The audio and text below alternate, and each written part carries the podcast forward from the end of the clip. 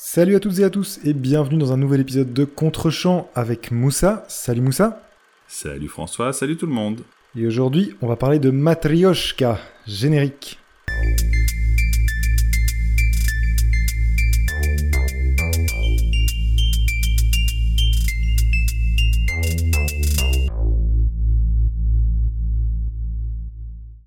Pour être plus précis, aujourd'hui on va parler de l'IMF, la Impossible Mission Force, un nom qui a euh, vraisemblablement été imaginé par un enfant euh, voyant une équipe de super-héros, alors qu'il s'agit d'un film d'espionnage dont on va parler, Mission Impossible, qui est en fait d'actualité puisque le septième épisode vient de sortir au cinéma au moment où on enregistre cet épisode, mais on va s'intéresser ici au tout premier, celui de 1996, réalisé par Brian De Palma dans lequel Jim Phelps, personnage éminent de cette euh, agence d'espionnage que l'on connaît notamment pour la série euh, éponyme, euh, réunit une équipe pour une mission eh impossible, empêcher un trafiquant de dérober la liste de tous les membres de cette organisation ce qui mettrait en danger les personnes, leurs proches, et mettrait à mal surtout la diplomatie américaine.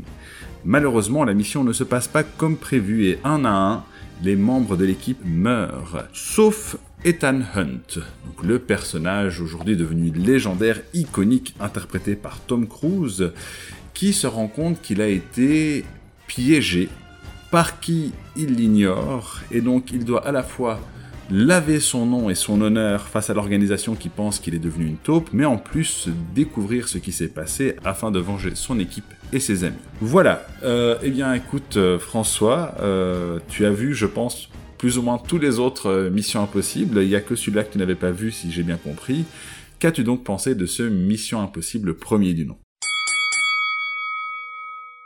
Eh bien j'ai été extrêmement surpris, j'ai été très très étonné.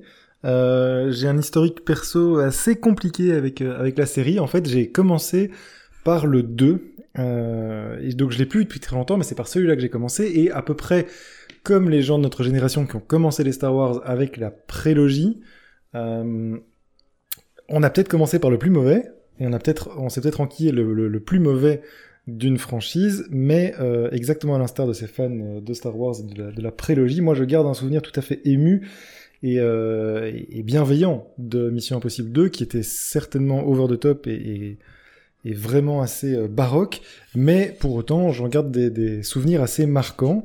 Euh, et donc, j'ai commencé par le 2, j'ai euh, skippé le 3, et puis j'ai repris récemment avec le, le, le cycle en cours euh, qui a lieu depuis le 4, donc avec Ghost Protocol. Ghost Protocol, et puis l'enchaînement des Macquarie. Donc Macquarie était déjà sur le, le 4, mais en tant qu'auteur. Ensuite, il passe à la mhm. réalisation et il reste le partenaire de Tom Cruise dans ce qui devient alors vraiment, depuis le 4, une ode euh, à Tom Cruise et, et, à son équipe aussi, puisque c'était une des, des, nouveautés. Mais donc moi, je suis plutôt familier. Mais c'est bien, cette... c'est bien que tu fasses cette distinction. Ouais, absolument, parce que moi, je suis plutôt familier de cette période-là, euh, donc de Tom Cruise en certes en héros d'action, mais qui a, qui a son équipe qui l'entoure et euh, avec ce registre d'action et d'humour qui est très spécifique au dernier film.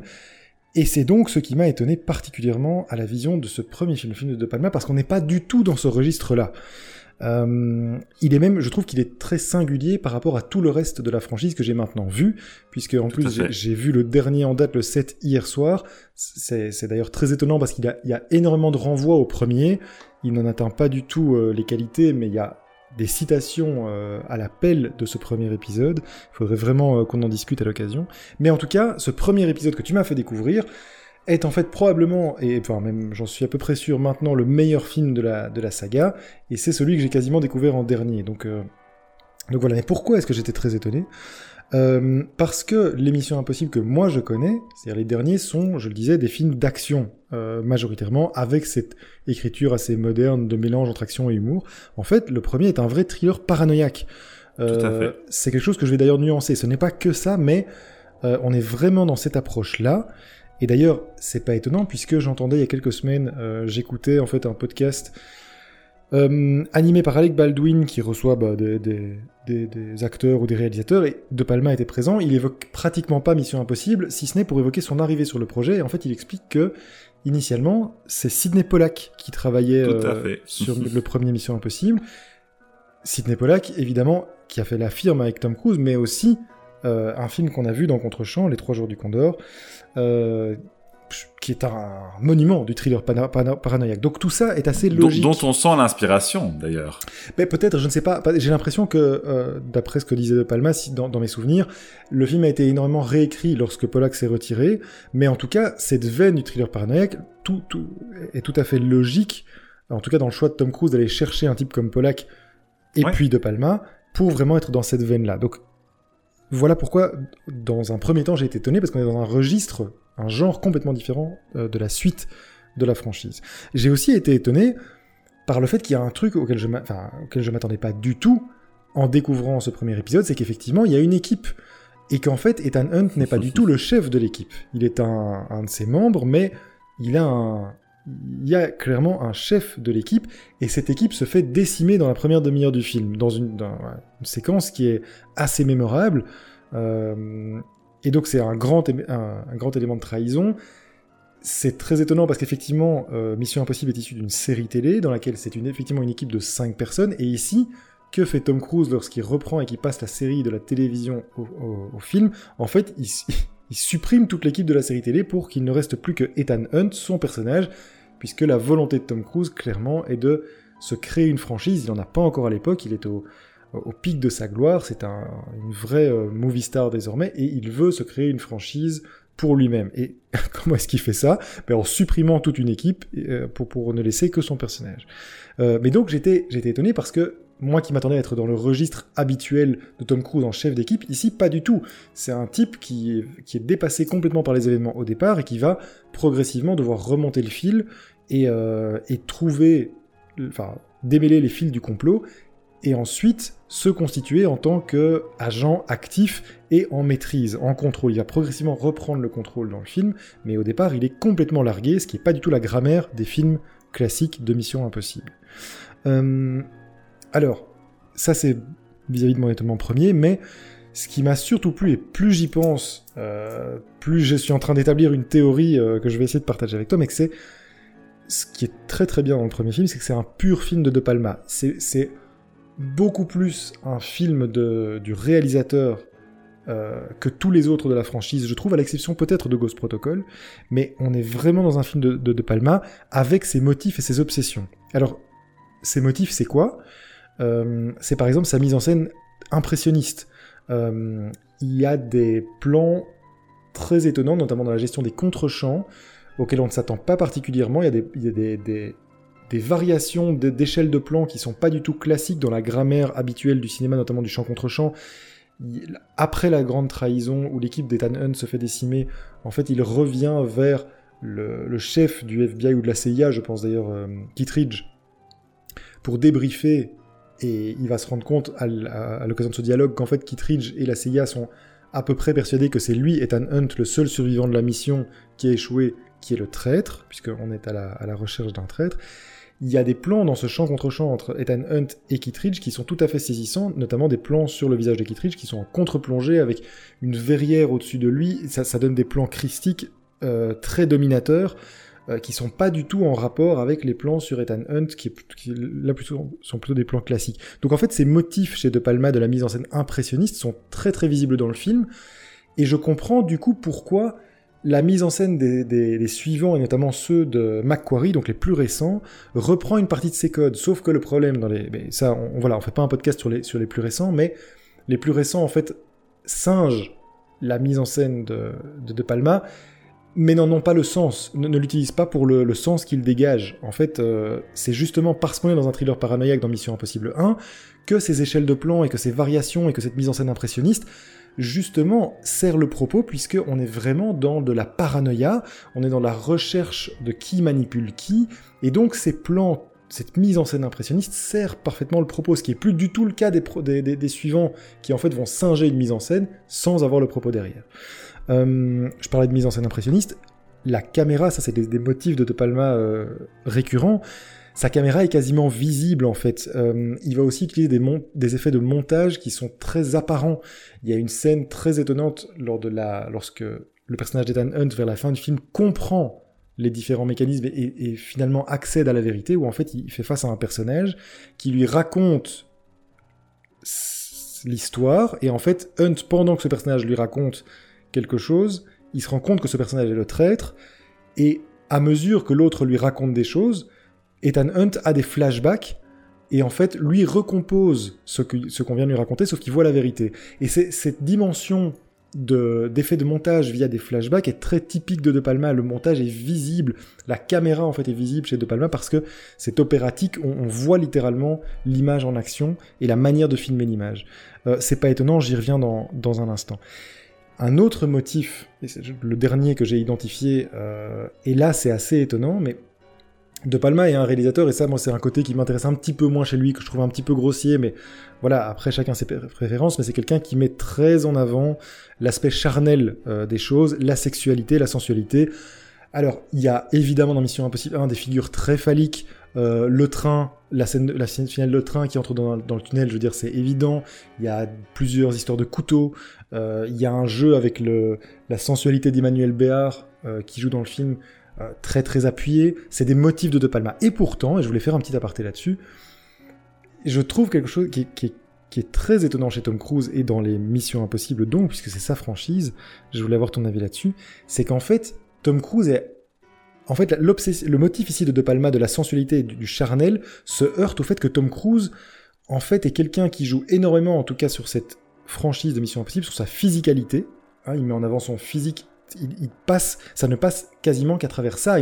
Vers la, fin de la franchise, il ne joue quasiment plus. En fait, il ne joue plus que de son physique. Et pourtant, au contraire d'un James Bond dont la série pourrait être assez, euh, assez proche, le physique chez Tom Cruise et dans Mission Impossible n'est jamais sensuel.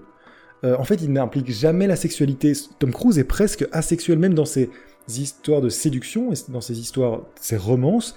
Ses romances sont terriblement platoniques. Euh, c'est assez étonnant parce qu'au contraire d'un James Bond qui, lui aussi, avec Daniel Craig en particulier, met la physicalité au centre du, du récit, la physicalité de son personnage principal, chez, James Bond, cette physicalité passe aussi par la sensualité, par la séduction, par la sexualité. Le personnage est effectivement très sexué, euh, et avec Daniel Craig, il y a même un renversement où cette fois c'est plus la femme qui est l'objet désir, c'est en fait le personnage de Daniel Craig, le personnage de James Bond. Chez Tom Cruise, ce truc-là euh, est complètement inabouti, et donc c'est assez intéressant parce que l'obsession de De Palma sur la sensualité et la sexualité se heurte vraiment à l'espèce d'asexualité de Tom Cruise, et, euh, et, je trouve ça assez intéressant parce que du coup ça n'est pas totalement abouti, ou en tout cas ces, ces, motifs de sensualité doivent dans le film Mission Impossible 1 passer par autre chose que par le personnage de Tom Cruise, ce qui après tout est assez, euh, assez rafraîchissant de ne pas avoir un héros... Euh, aussi séducteur et aussi tombeur que dans un, James Bond. Euh, ça, c'est pour les motifs de De Palma. Mais De Palma a aussi des obsessions. Alors, c'est ça qui est passionnant dans le film, vraiment, et qui en fait pour moi un très très grand film, et bien supérieur aux autres. Une de ses obsessions, c'est la figure du contrôle de l'image. C'est la dénonciation de, l'image comme, euh, comme pratique mensongère. Euh, tout le, et, ça sert très bien le propos d'un film paranoïaque. En fait, il y a énormément dans le film d'utilisation de l'image et de l'image mensongère.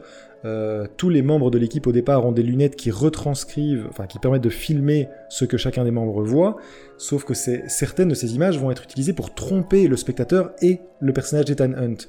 Euh, donc c'est de l'image dans l'image qui ment.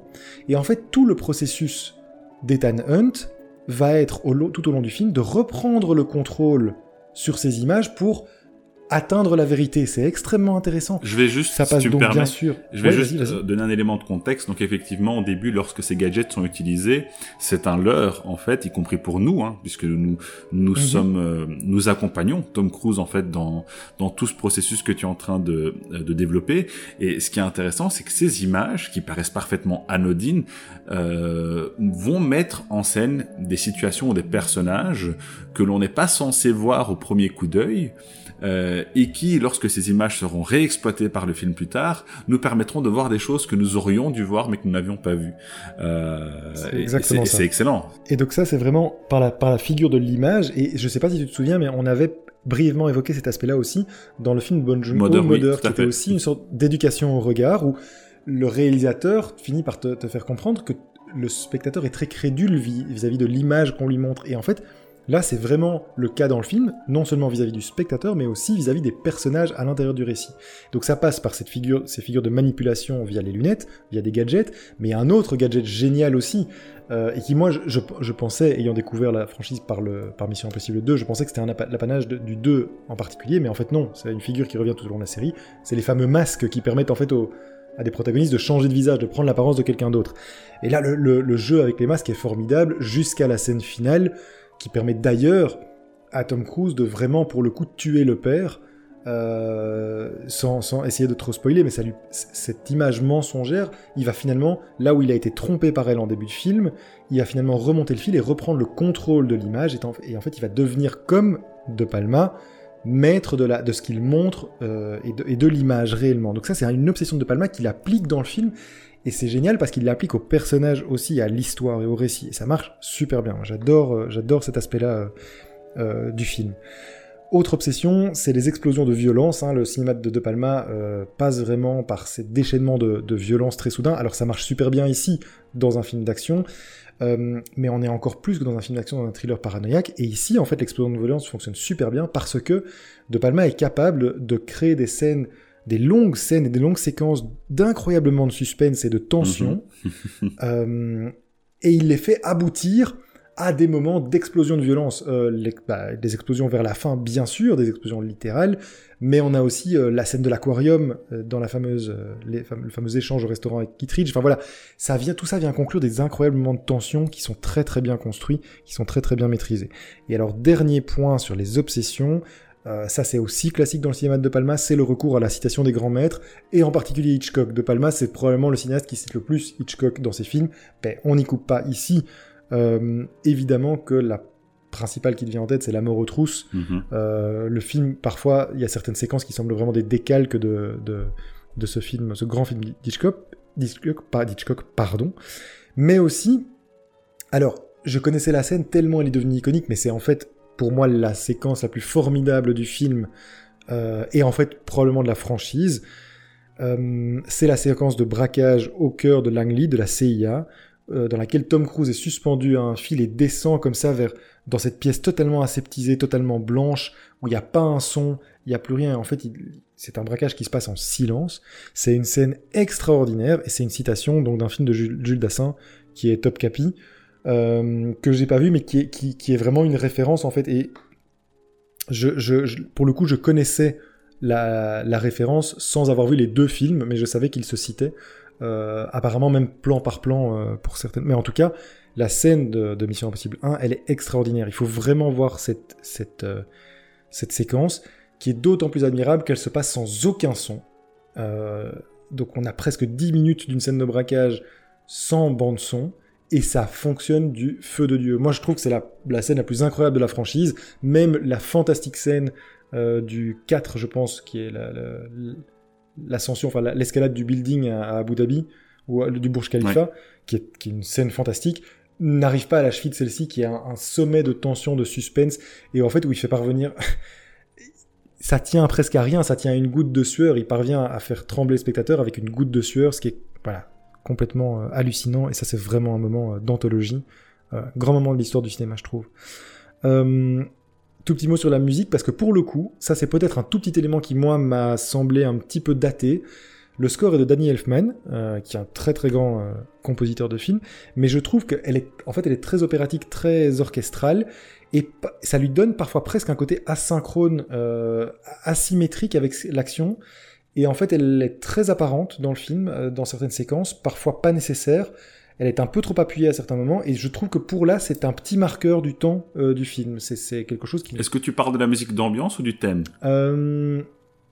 Ah, Musique d'ambiance, euh, oui, plutôt musique d'ambiance, c'est-à-dire le score, pas le thème. Parce que sur la musique d'ambiance, enfin, celle qui vient ponctuer des révélations, etc., là-dessus, je, te, je serais plutôt enclin à te rejoindre. Mhm. Mais je trouve que le thème a été, encore aujourd'hui, je trouve qu'il avait été bien modernisé pour le film oui, à l'époque. Non, le thème est super. le thème est super, mais ce qui est utilisé dans le film, c'est pour illustrer des séquences parfois où des personnages marchent, et en un coup, t'as vraiment un thème extrêmement appuyé, pompeux, orchestral, qui est mhm. supposé te donner de l'attention, mais en fait, tu n'en as presque pas besoin. Euh, et en fait, cette utilisation du score est d'autant plus, enfin, marquante, euh, dans le mauvais sens, que pour la scène fantastique que je viens d'évoquer, tout se passe sans aucune musique, sans aucun son, et ça fonctionne du feu de Dieu. Et donc cette, opposition marque encore plus le contraste, et donc le fait que la, le score est parfois un petit peu, je trouve, euh, un petit peu, un petit peu déplacé. Euh, je, je, termine avec deux petits points. J'ai ouvert en disant que c'était un thriller paranoïaque, certes, mais je pense, et c'est aussi une des... C'est quelque chose qui n'est pas dit, j'ai l'impression, quand on parle de Mission Impossible, alors qu'en fait c'est assez évident, en tout cas pour ce premier, c'est en fait un formidable film de braquage aussi. Euh, mhm. notamment à travers cette séquence. Mais le train, c'est la même. En fait, c'est la même chose, cette logique. Il y a bien sûr la référence au, thriller paranoïaque, et c'est les années 70, on en a déjà parlé dans l'évocation des Trois jours du Condor, etc. Mais il y a vraiment des moments de bravoure dans ce, dans ce qui constitue le film de braquage, parce qu'en fait, le film d'équipe, le fait de recruter une équipe, de préparer un plan et de l'exécuter, c'est tout ce qui est tout ce, qui, tout ce qui fonctionne dans les films de braquage. Et le mélange. quoi. Exactement. Et le mélange de ces genres fonctionne super bien. On a à la fois du thriller paranoïaque, à la fois du film de braquage, c'est super. Et donc, je voulais conclure, parce que je sais que j'ai beaucoup parlé, je suis désolé, mais parce que le film me fait beaucoup réfléchir. euh, vraiment, j'ai beaucoup pensé. Et en fait, plus j'y pense, et moins, en fait, je vois un film, la patte de Tom Cruise, alors que c'est pourtant ce qui est apparent au départ, et quand on pense à Mission Impossible, on ne pense qu'à Tom Cruise. Et, dans le 1, il a souvi pourtant vraiment, et il accomplit son objectif de franchise qui est tout, tout à son honneur, où finalement plus rien ne compte d'autre que lui. Et pourtant, plus je pense au film, plus je vois en fait un film de De Palma plutôt qu'un film marqué de l'empreinte de Tom Cruise. Et c'est ça la grande réussite, c'est je crois que cette combinaison de bien sûr un acteur omnipotent, un acteur central euh, autour duquel tout tourne et, et, à qui le film rend hommage constamment, ça fonctionne. Mais quand tu lui adjoins un réalisateur qui est en plus capable d'appliquer ses motifs, ses obsessions, et qui les met au service non seulement du personnage et de la franchise du film, mais aussi des thèmes qui sont abordés, et quand tu parviens à avoir cette symbiose, ben en fait ça fait un très grand film. Et euh, voilà ce que je pensais de, Mission Impossible. Et donc voilà, plus j'y pense, plus je, pense qu'encore plus qu'un film de Tom Cruise, c'est un film de De Palma, et c'est sans doute pour ça qu'il est le, le meilleur de la franchise. Voilà, j'en termine, je suis désolé, je sais que j'étais très long, mais j'ai trouvé ça passionnant et merci beaucoup de m'avoir fait voir euh, cette excellente Mission Impossible, le meilleur de la, de la série. Une prochaine fois, je vais mettre le, le bruit de, de tintement de cloche tic -toc, tic pour, pour t'arrêter. Ouais, tout à fait. Désolé. Euh, non, non, pas de souci. D'autant qu'en fait, enfin, c'est moi qui vais faire court pour le coup parce que tu as dit beaucoup de choses euh, que, bah, que j'avais écrites, même si j'ai dû résumer parce que j'ai pas mes notes devant devant les yeux, mais tu as abordé beaucoup de points que je voulais aborder et j'en suis très content. déjà, je suis très content que tu aies aimé le film. Euh, c'est toujours agréable euh, de voir qu'on arrive quand même à se mettre d'accord sur certains films.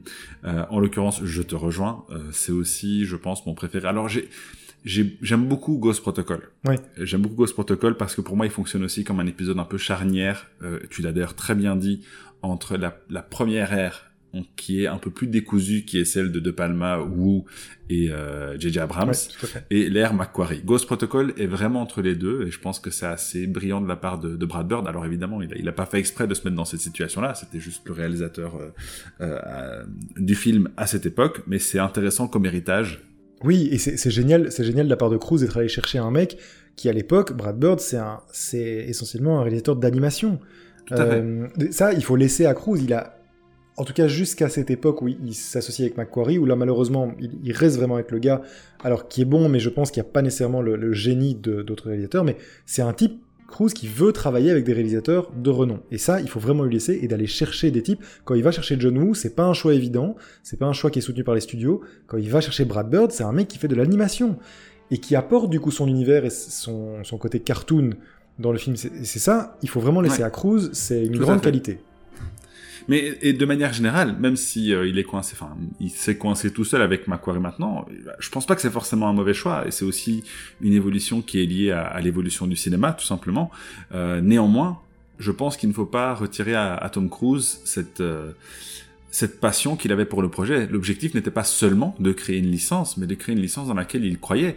D'ailleurs, euh, c'est le premier film euh, qu'il a produit avec sa, euh, sa société de l'époque, hein, donc Cruz Wagner, avec Paula Wagner à l'époque, mhm. même si la, la société n'existe plus aujourd'hui. On est passé à... Alors, la suivante, c'était TC Productions, je pense. donc, qui, qui deviendra la, le, le, le, successeur de Cruz Wagner. Et, et, donc lui, il voulait effectivement créer cette, cette franchise, mais à l'époque, enfin, il, il y a encore rien de dessiné et on, on part d'un projet. Et en fait la bonne idée c'est qu'il a été chercher une œuvre qu'il aimait. Il aimait beaucoup lui-même la série euh, Mission Impossible et donc il voulait capitaliser là-dessus. C'est pour ça qu'il a été trouvé la euh, Paramount Pictures euh, qui détenait les droits d'adaptation. Et donc c'est ainsi que le projet est né. Là et, et c'est aussi ça qui explique pourquoi il, en, il est plus en retrait euh, dans le film et dans le projet par rapport à ce qui suivra, parce qu'à l'époque, c'est ben, le premier en fait, on sait pas, ça va être un succès, on sait pas, ça va marcher. D'autant que l'écriture du film a été assez euh, laborieuse, ils avaient une idée assez claire en fait du, du, scénario, mais pour le script, ça a quand même pas mal, pas mal traîné. Euh, il y avait pas mal de réécritures, même De Palma expliquait que pendant le tournage, il réécrivait encore certaines certaines scènes. Donc ça a été assez laborieux comme travail. Donc c'était c'était pas couru d'avance que ce serait le succès que que c'est devenu et c'était euh, c'était un succès euh, puisque le film qui a qui a coûté 80 millions à l'époque on a rapporté 450 millions au box office ce qui est quand même un succès assez euh, assez impressionnant. Oui absolument. Donc voilà, ça c'est pour, pour les éléments de, de contexte. Comme je dis, je vais essayer de faire court. Tout d'abord, il y a un point que tu as, tu as, tu as abordé effectivement. On est dans un thriller paranoïaque. Ce n'est pas que ça, le, film laisse plusieurs héritages, je vais y revenir.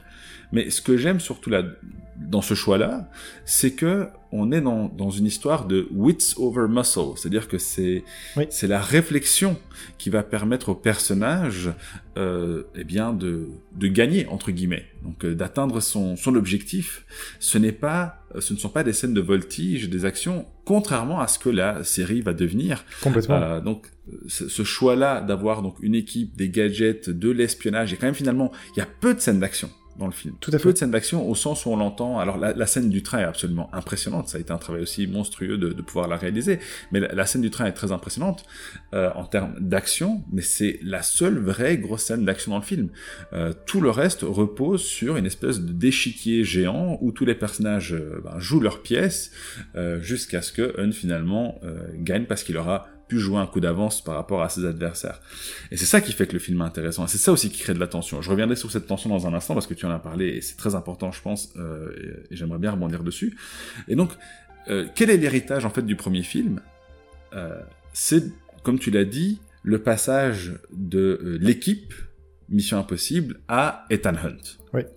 Ça, c'est clairement l'héritage du premier film. C'est un choix qui est discutable, c'est un choix qu'on peut aimer ou ne pas aimer. Personnellement, je, je, regrette un petit peu ce choix, mais en même temps, je le comprends tellement. Et euh, la suite de l'histoire donnera raison à, Tom Cruise, ne serait-ce que si on regarde le, succès commercial de ses films.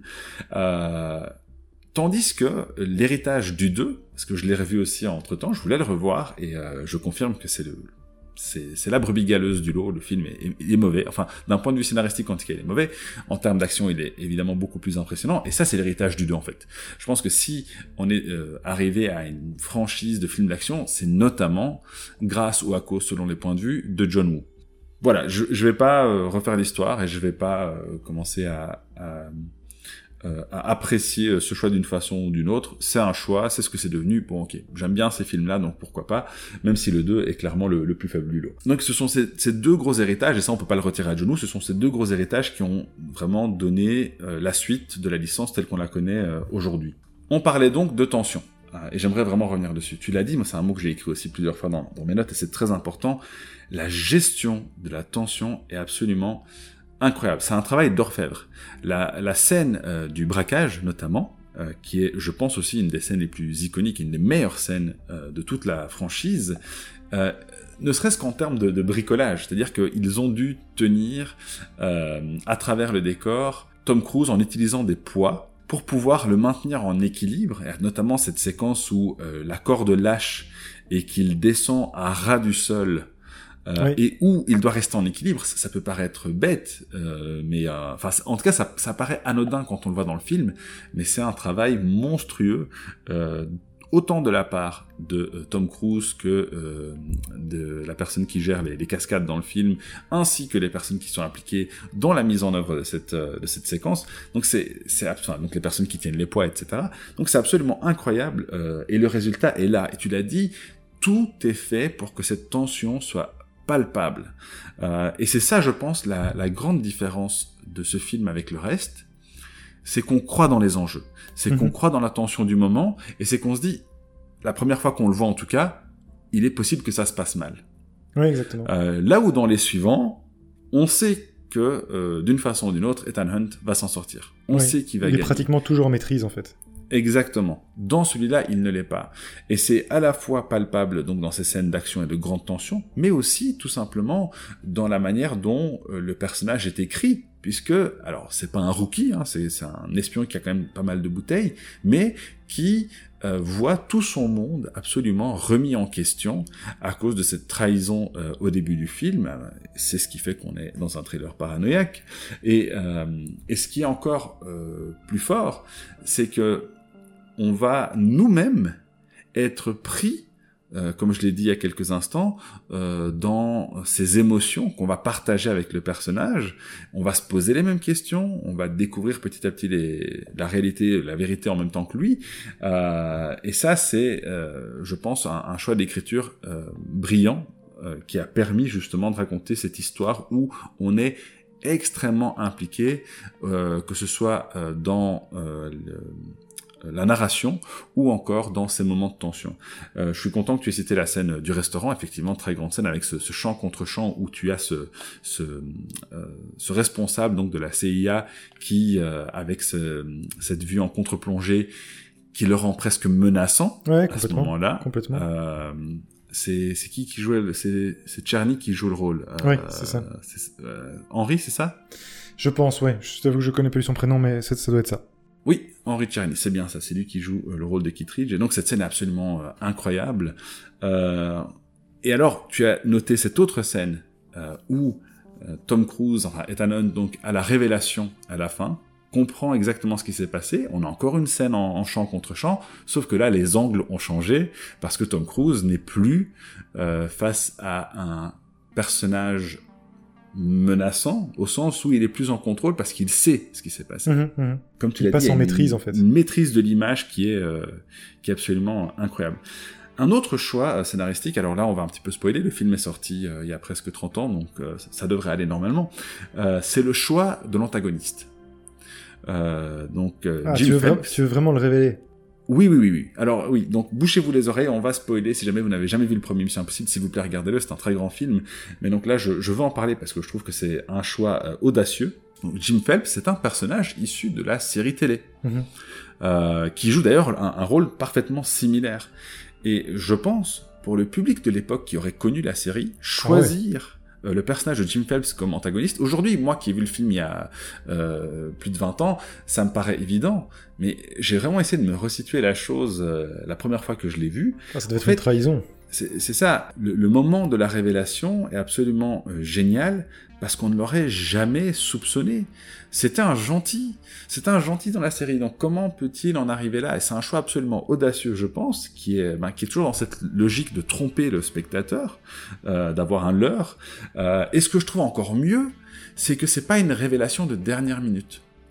Oui, oui, C'est-à-dire que avant, avant que euh, Ethan Hunt ne retrouve le personnage de Phelps, euh, il a déjà un premier indice euh, qui indique assez clairement que c'est lui euh, l'antagoniste. Euh, et donc tout ce qui se passe après n'a plus rien de surprenant.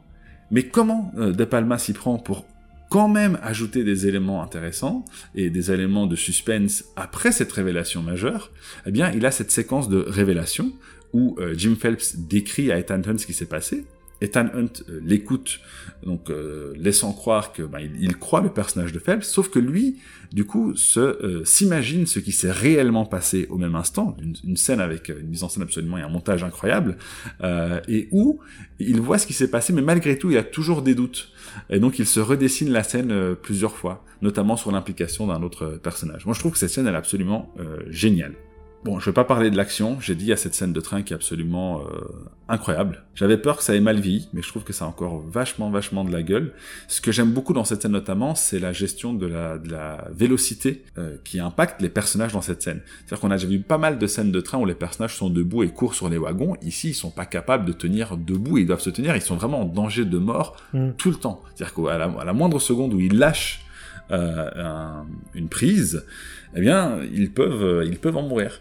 Euh, et, et ça, c'est ça, encore une fois l'illustration de, de, ces grands moments de tension dans des situations très différentes. On a la tension dans le restaurant lors du dialogue entre Kittridge et on a le braquage, on a celle du train, mais à chaque fois, on a ce fil rouge, cette tension qui est omniprésente et qui fait qu'on est vraiment crispé en regardant le film, en voulant savoir comment les choses vont se...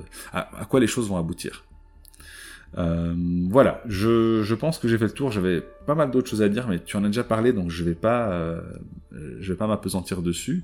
Je sais pas si tu voulais toi rebondir sur quelque chose, mais euh, en tout cas, c'est un film que j'aime que j'aime vraiment beaucoup. Euh, je suis tout à fait d'accord avec toi. C'est un film de Brian de Palma avec un, Tom Cruise bien plus en en retrait.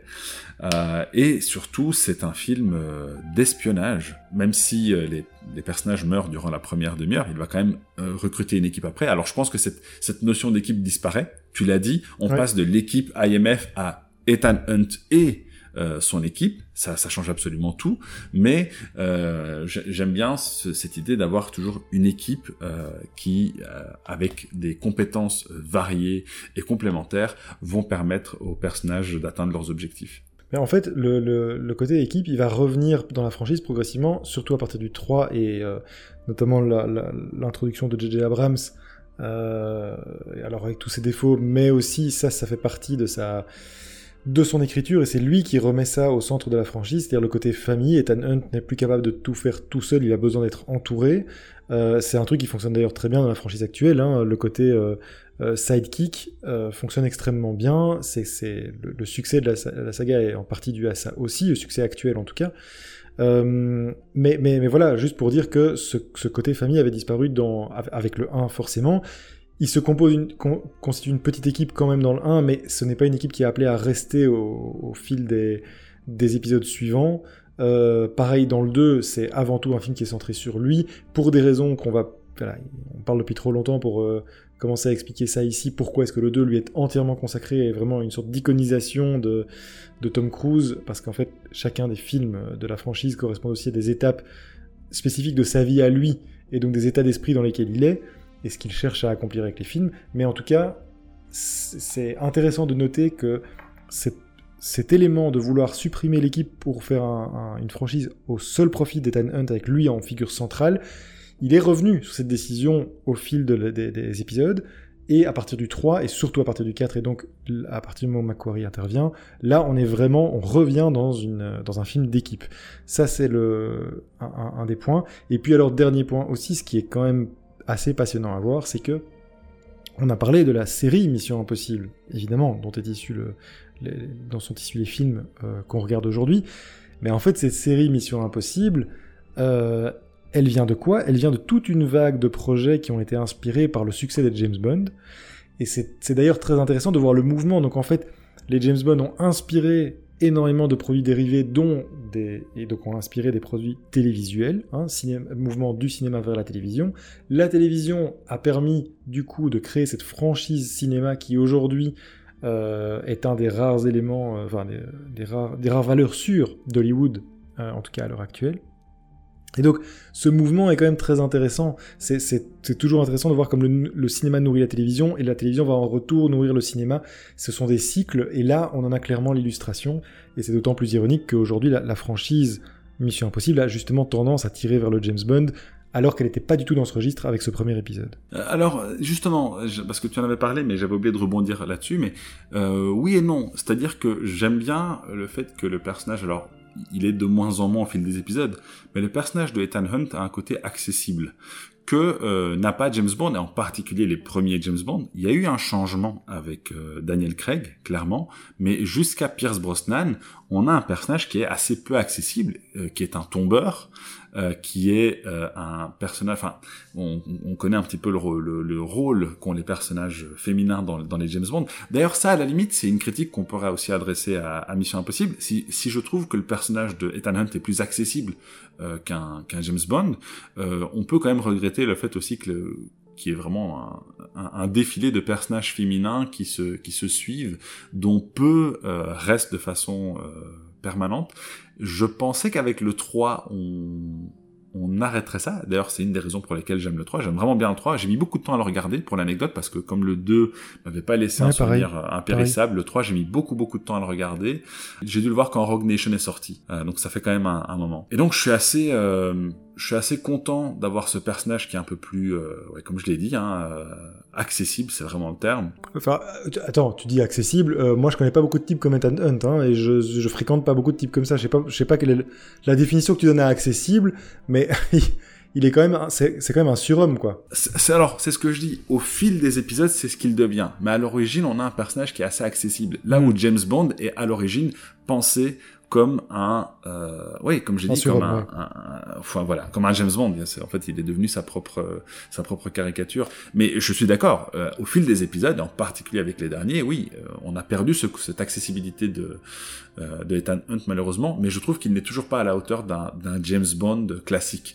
Et ça, je pense que c'est aussi euh, positif. C'est une qualité. Et, ouais, et ça, et c'est lié au fait aussi qu'on a ce personnage qui a dû à nouveau être accompagné d'une équipe plutôt que de tout faire tout seul, justement comme un surhomme.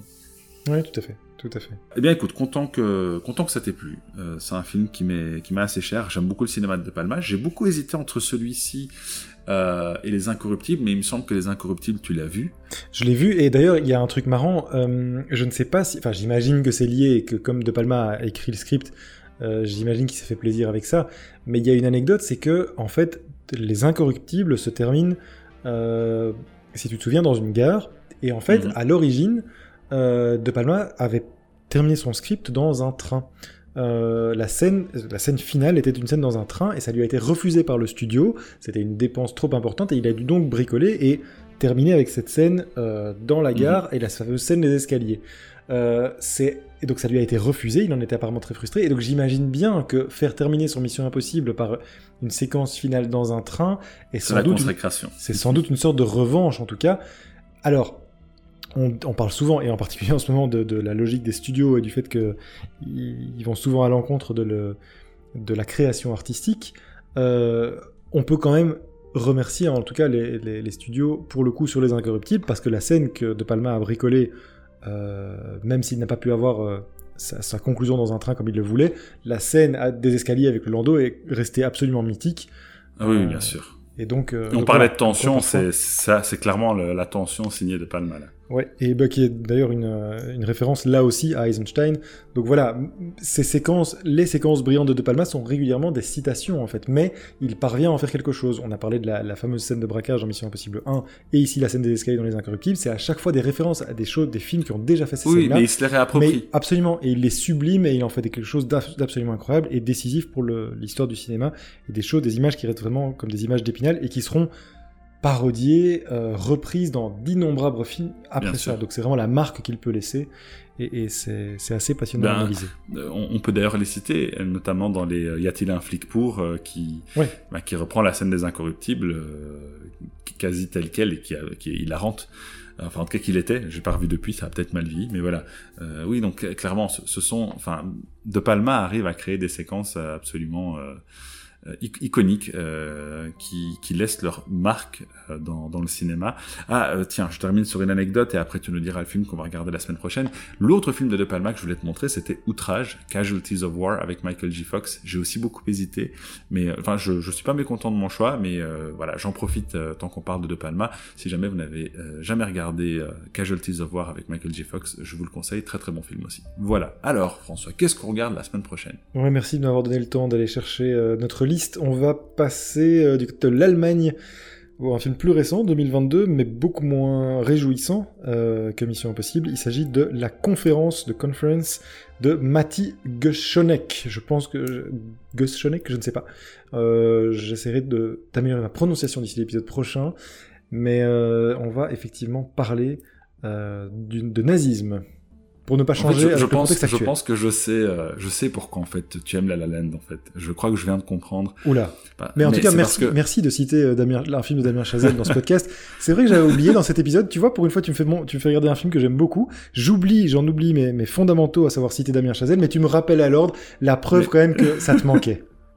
Mais euh, non, parce qu'en fait, c'est pas que ça manque, c'est que ça me perturbe. J'essaie de comprendre, mais je crois que je commence à mettre le doigt dessus. Euh, tu es tellement euh, fasciné par des films sombres, nihilistes, cyniques sur les nazis qu'en fait que dès que tu vois des gens chanter un peu de couleur, tu es content. Ah oui, et, oui. euh, et je pense que c'est pour ça que tu aimes bien euh, La La Land. C'est l'effet de contraste, effectivement. Il y a peut-être quelque chose à creuser là, en effet. Euh, j'ai besoin de me, de me purger et effectivement, j'ai trouvé mon, mon remède. Eh bien, en tout cas, la- le rendez-vous est pris. Euh, merci de nous avoir écoutés dans, dans cet épisode un petit peu plus long que prévu, mais c'est pas grave, c'était toujours intéressant euh, d'écouter tes analyses, François. Encore merci et à la semaine prochaine. Merci à toi, Moussa. Salut tout le monde.